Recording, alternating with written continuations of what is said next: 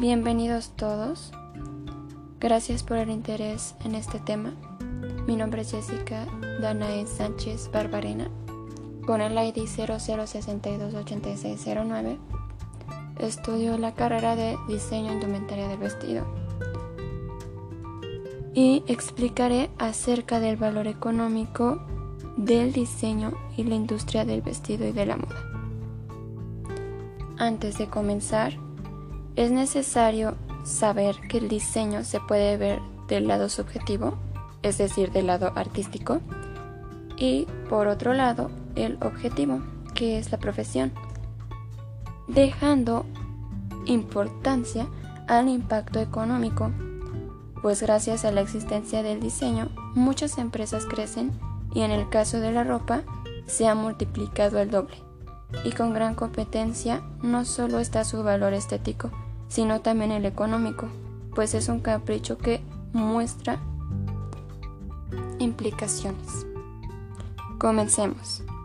El diseño mejorará la calidad de vida, pues tiene mucho que mostrar, como lo es la creatividad que se muestra, su arte e incluso sostenible. Y esto ayuda a marcar diferencias y es algo que en cada empresa de ropa hoy en día trata de hacerse para destacar y obtener un gran consumismo, incluso ver el impacto económico que puede generar, al igual que ambiental, pues al crear prendas con materiales biodegradables, hoy en día eleva el costo de una prenda y tiene un diseño completamente único y diferente, lo que es a varias empresas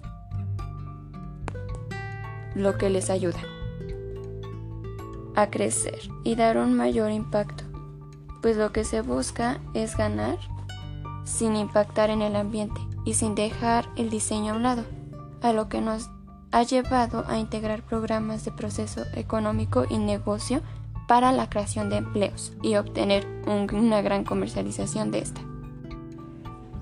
Finalmente, puedo decir que el valor económico del diseño en la industria de la moda es muy importante hoy en día y debemos verificar cuáles pros y contras tiene, pues podemos llegar a perjudicar incluso al planeta por consumismo, innovación y competencia.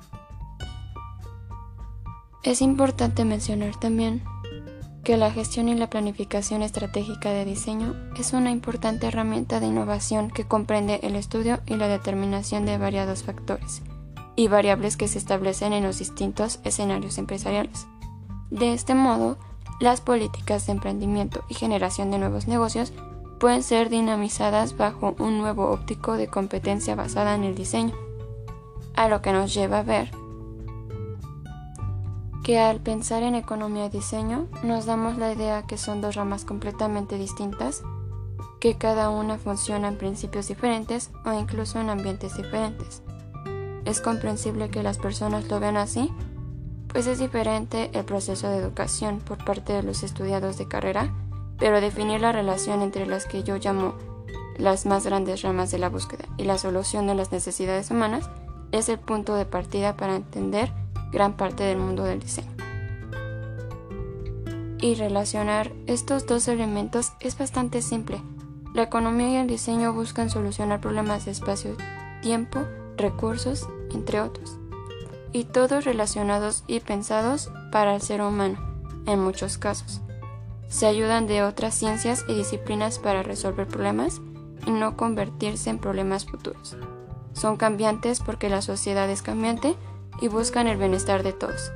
Estudian a sus públicos, infieren en el diario vivir. En un gran resumen, economía es todo y todo es diseño.